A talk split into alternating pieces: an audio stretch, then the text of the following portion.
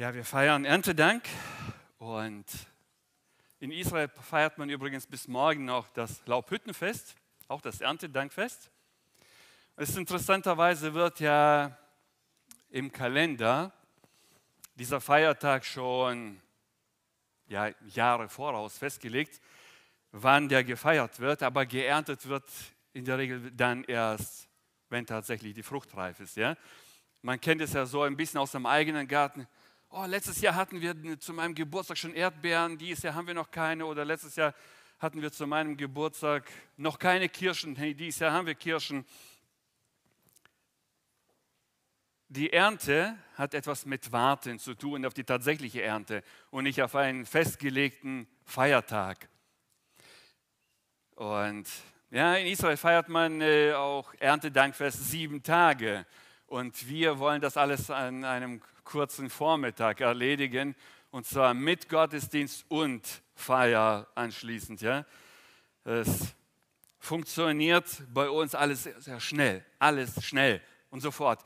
Ja, wir sind gewohnt, so, das ist jetzt der Getränkeautomat oder sonst so ein Automat, da werfen wir die Münze rein und dann ernten wir sofort. Das ist unsere, unser Verständnis von der Ernte. Und dann gibt es noch diese Automaten, die müssen erstmal malen und brühen. Das, das dauert viel zu lange. Ne? Reinschmeißen, kommt sofort unten die Flasche raus, geht viel schneller. Und das funktioniert aber nicht so bei Saat und Ernte. Und bei Ernte brauchst du Geduld. Ja, wie gesagt, sogar in manchen Getränkeautomaten. Und auch in unserem Leben sagt Gott, eigentlich kommt es auf die Treue an. Die Treue wird belohnt. Es wird nicht mehr erwartet von einem Haushalter, als dass er treu erfunden wird. Ernte gibt es von der, vom Beginn der Schöpfung bis zur Offenbarung. In der Offenbarung wird auch die Ernte erwähnt. Und deshalb stellt euch jetzt auf eine lange Predigt ein. Von Beginn der Schöpfung bis zur Offenbarung. Es kann dauern. Aber dafür, damit es für die Kleine nicht allzu lang dauert, habe ich euch was mitgebracht. Kennt ihr das? Be ready. Weiß jemand, was be ready heißt? Das ist Englisch. Na? Die Fremdsprachigen unter uns? Was ihr? Bitte? Bin fertig? Nein, das fast äh, I'm ready wäre, ich bin fertig. Sei bereit. Genau, sei bereit. Also sei fertig. Fast. Also, wenn ich in der Predigt irgendwann mal einfach so sage, be ready, dann darf jemand von euch einfach nach vorne rennen und sich die Packung schnappen und das ist Bereitschaft. Ja? Passt einfach auf auf die Predigt und dann wird die Bereitschaft belohnt.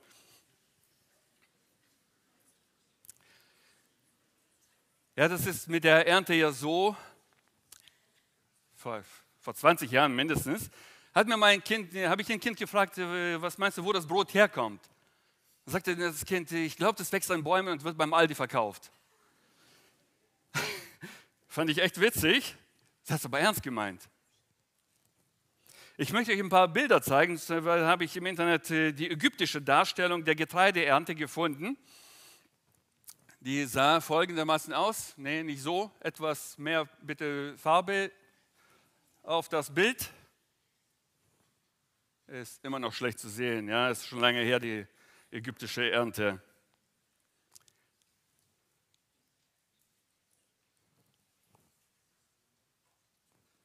Weil später auch in der Offenbarung werden wir ein paar Verse lesen von der Sichel und so. Und da dachte ich, äh, ich werde mal Bilder zeigen, wo auch die Sichel dargestellt ist, damit auch die Kinder wissen, was eine Sichel ist und was wie geerntet wird. Oder weiß jemand von, von euch Kindern, was eine Sichel ist? Ja, Hammer und Sichel kennen auch die Älteren von uns. Jo, äh, Leon, du weißt, was eine Sichel ist?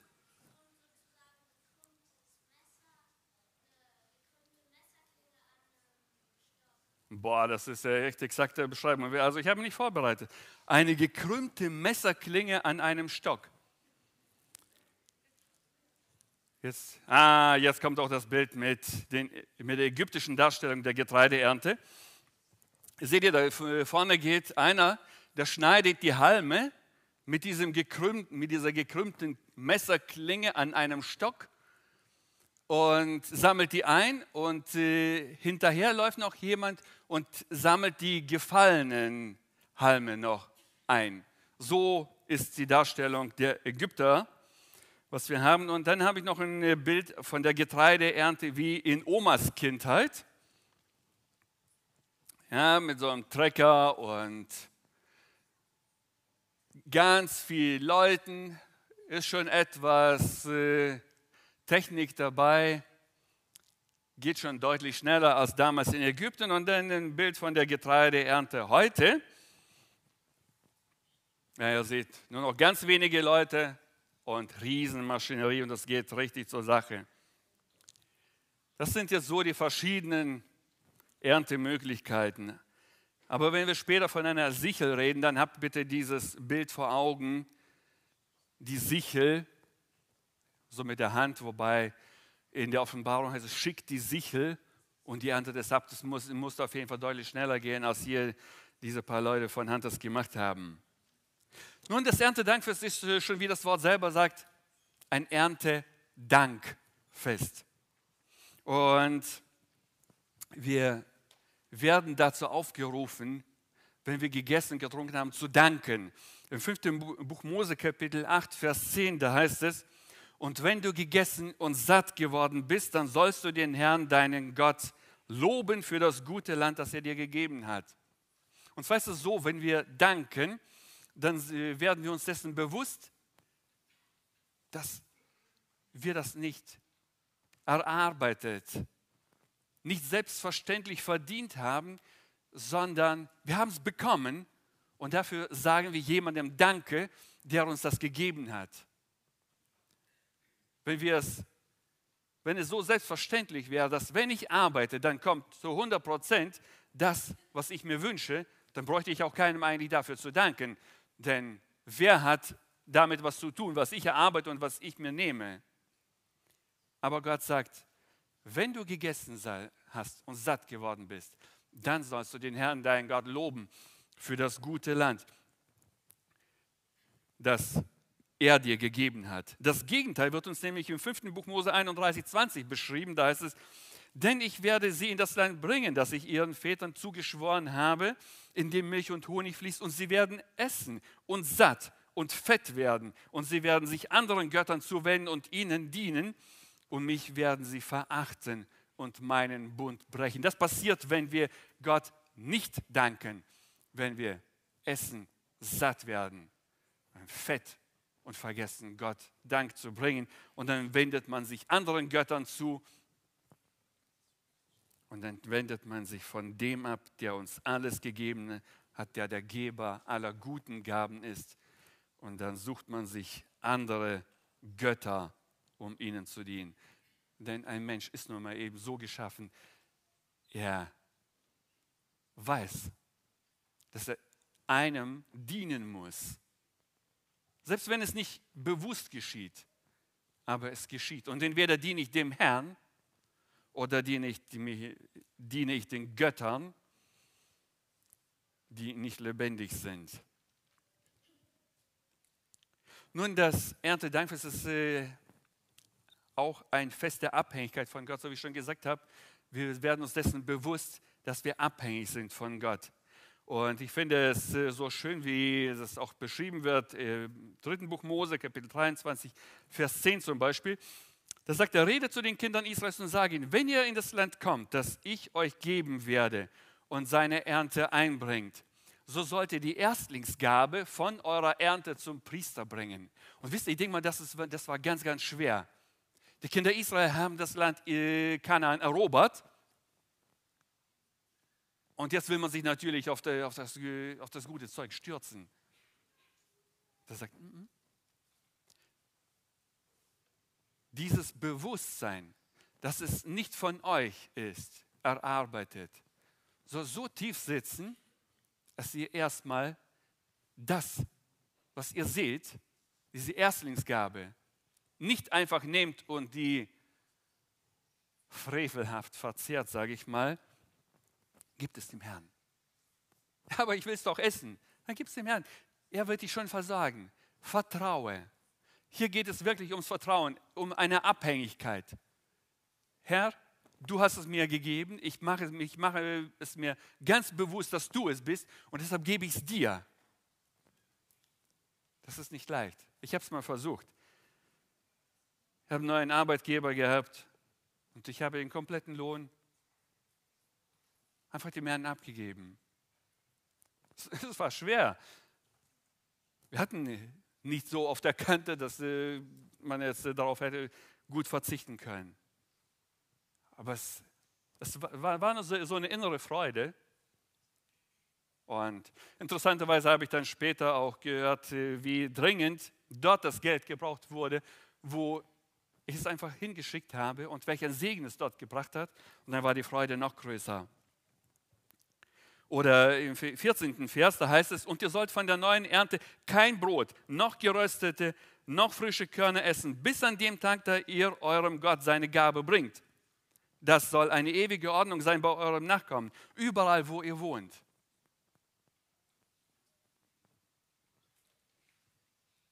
Das heißt doch, ich meine, wir ernten monatlich in der Regel, ja, am Ende des Monats oder in der Mitte des Monats. Erstlingsgabe, sagt Gott, gehört ihm. Und von der neuen Ernte sollst du nichts essen, bis du dem Herrn es gebracht hast. Ich weiß es nicht, wie viel das ist, äh, welcher Anteil der Ernte, das ist die Erstlingsgabe, weiß ich nicht. Aber Gott sagt, das soll eine ewige Ordnung sein. Das heißt, wenn ich etwas bekomme, fass es nicht an, bis du dem Herrn, deinem Gott, die Erstlingsgabe gegeben hast. Natürlich ist es auch ein Fest der Freude. 5. Mose 16, Vers 15. Sieben Tage lang sollst du dem Herrn, deinem Gott, das Fest feiern an dem Ort, den der Herr erwählen wird. Denn der Herr, dein Gott, wird dich segnen im ganzen Ertrag deiner Ernte und in deinem Werk deiner Hände. Darum sollst du von Herzen fröhlich sein. Ernten und zusammen genießen und zusammen sieben Tage lang es zu genießen. Das ist ein Fest der Freude. Und gerade im Orient, also Israel und so die ganzen äh, Länder drumherum, die konnten wirklich gut feiern, die konnten wirklich gut essen, die konnten wirklich sich freuen. Sieben Tage lang, keine Arbeit, alle haben nur ja, gefeiert, gegessen, sich gefreut. Wie gesagt, in Abhängigkeit von dem Herrn und Gott dafür gedankt. War übrigens auch ein Fest des Teilens. Es geht wiederum um die Ernte, 3. Buch Mose 23, 22. Wenn ihr aber die Ernte eures Landes einbringt, so sollst du dein Feld nicht bis an den Rand abernten und keine Nachlese deiner Ernte halten, sondern es dem Armen und dem Fremdling überlassen. Ich, der Herr, bin euer Gott. Ganz klare Anweisung. Es ist kein Fest der Egos. Genieß es, aber lass auch die anderen genießen. Sei nicht pingelig. Da liegt noch was, ich muss es auf. Nein. Lass es liegen oder gib es den anderen. Das ist wichtig. Nicht in erster Linie, denke ich mal, um wegen der anderen, weil Gott könnte die genauso versorgen, aber er hat es dir gegeben, damit du teilst, damit du in dieser Abhängigkeit vor Gott bist, in dieser Dankbarkeit. Das ist die praktische Dankbarkeit. Man kann natürlich sagen, danke Herr, aber das war's und ich behalte aber alles. Nein, sag bitte danke so, dass es auch die anderen merken.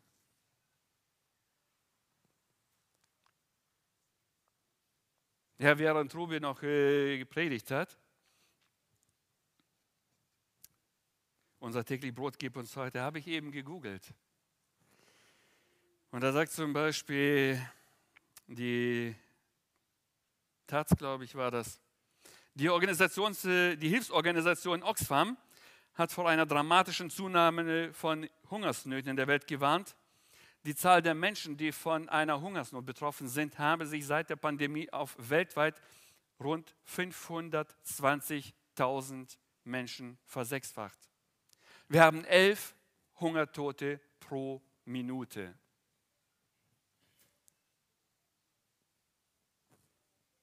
Ja, nur so ein Blick über den Tellerrand. Wir dürfen feiern, wir dürfen genießen. Und in dieser Abhängigkeit von Gott müssen wir teilen, damit wir Gott zeigen, wir sind dir dankbar. Es ist ein Fest der Abrechnung. In Sprüche 10, 5, 10, Vers 5, da heißt es, wer im Sommer sammelt, ist ein kluger Sohn. Wer aber in der Ernte schläft, ist ein Sohn, der Schande macht. Und bei der Ernte wird das dann sichtbar. Das wird über das Jahr verteilt nicht ganz so sichtbar, was du übers Jahr gemacht hast. Aber bei der Ernte wird das ganz klar. Da wird es Leute geben, die haben viel geerntet, weil die viel gesät haben, weil die fleißig waren, weil die vielleicht den Acker bearbeitet haben. Und es wird welche geben, die kärglich, die wenig geerntet haben, weil sie geschlafen haben. Es ist auch ein Fest des Rückblicks. Was und wie viel habe ich gesät? Es geht ja nicht nur das Gute auf, sondern es geht auch das Unkraut auf. Das Unkraut geht auch auf, was ich vielleicht ebenfalls gesät habe. Und das ist normal. Aber was ist, wenn wir sehr wenig Gutes gesät und nur viel Unkraut gesät haben?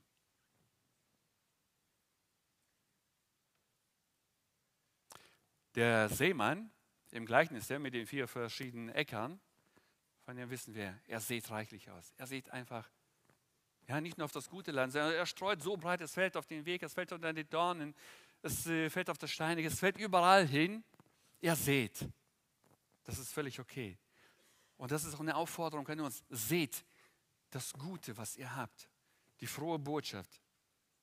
Und es geht immer nicht nur um die Worte, natürlich auch um die Worte, die frohe Botschaft. Aber es geht um das Gute, äh, um die guten Taten, um das Teilen. Seid einfach ein Licht. Teilt Liebe aus. Das ist das, woran wir, was unser Markenzeichen ist. Die Liebe untereinander. Die Liebe zu den anderen.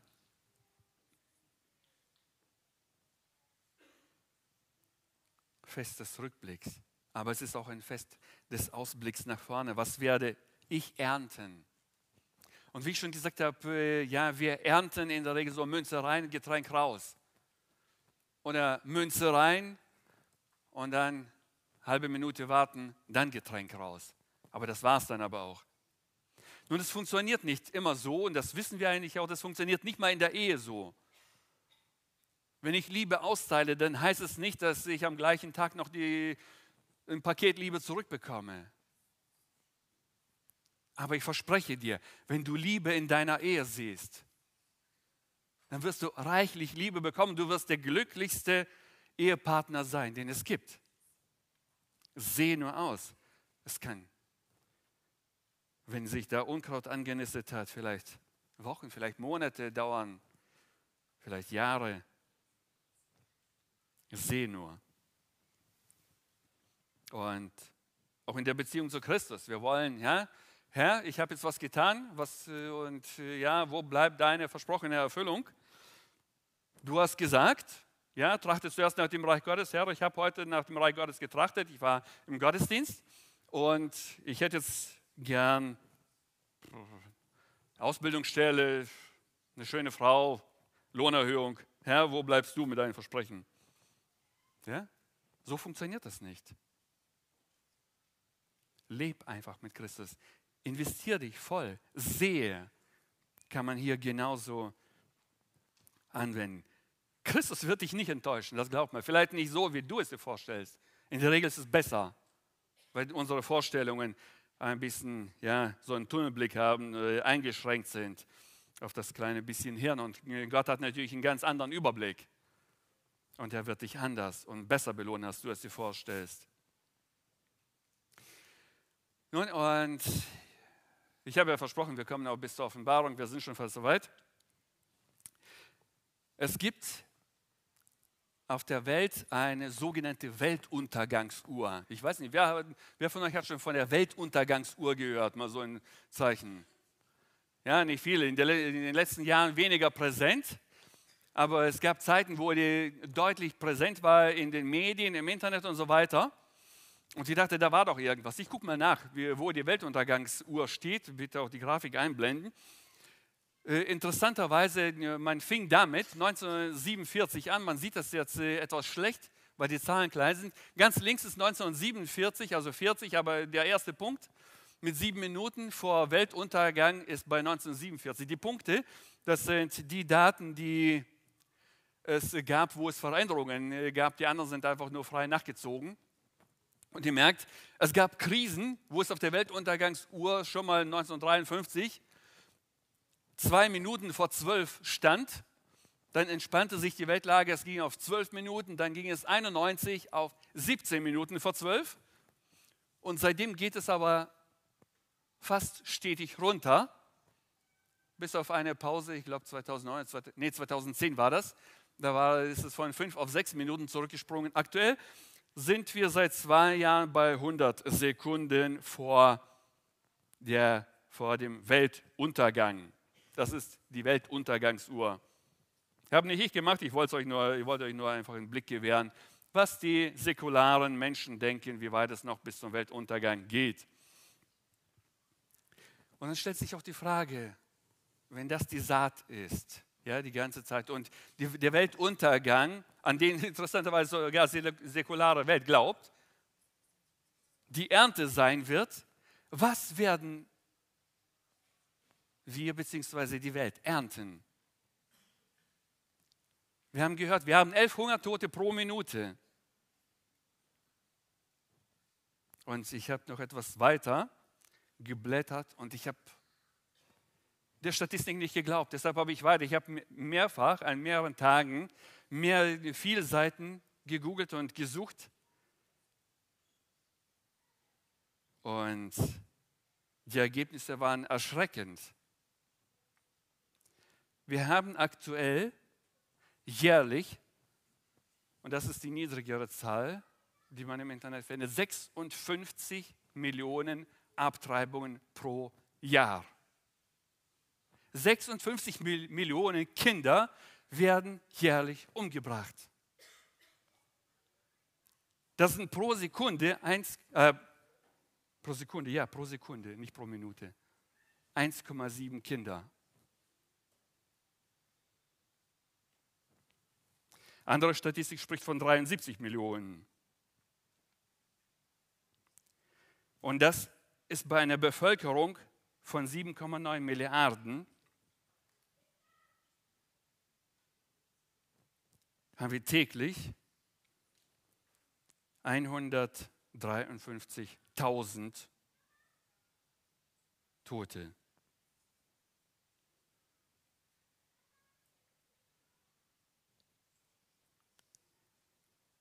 Wir haben weltweit 132 lebend, 132 Millionen Lebendgeburten. 56 Millionen werden jährlich ermordet. Und in einem interessanten Artikel habe ich gelesen, statt auf die Umstände aufmerksam zu machen, ich, ich Jährlich werden 56 Millionen Menschen abgetrieben. Diese schockierende Zahl geht aus einer kürzlich im Fachblatt der Lancet veröffentlichten Studie hervor. Statt auf die Umstände aufmerksam zu machen, die Frauen weltweit reihenweise zur Abtreibung veranlassten, nahm die Weltgesundheitsorganisation WHO den sogenannten Internationalen Aktionstag für, für sicheren Schwangerschaftsabdruck am 28.09.2017 zum Anlass, um anhand der neuen Studie auf die 25,5 Millionen Schwangerschaftsabbrüche aufmerksam zu machen, die unter unsicheren Bedingungen durchgeführt werden. An solchen Tagen, da wird der Augenmerk nicht darauf gerichtet, wie viel Kinder umgebracht werden, sondern wie viel davon unsicher gemacht ist und man will es sicherer machen.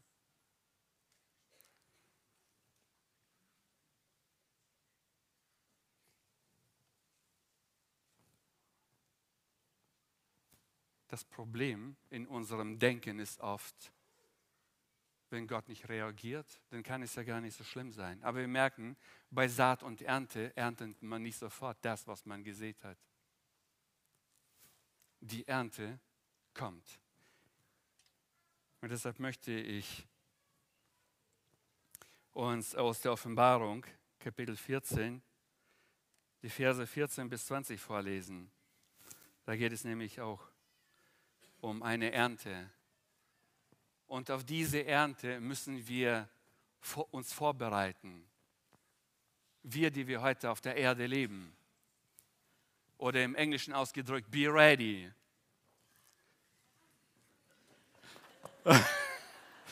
Tut mir leid, war nur ein Paket und der schnellste war tatsächlich da.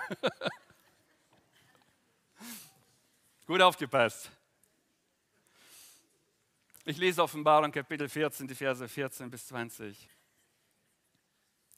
Und ich sah und siehe eine weiße Wolke, und auf der Wolke saß einer, der glich einem Sohn des Menschen.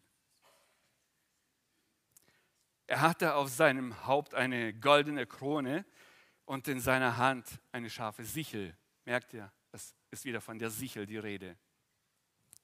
Es geht um die Ernte. Und ein weiterer Engel kam aus dem Tempel hervor, der rief mit lauter Stimme dem zu, der auf der Wolke saß, sende deine Sichel und Ernte, denn die Stunde des Erntens ist für dich gekommen, weil die Ernte der Erde überreif geworden ist. Das ist eine Pers Gottes Perspektive.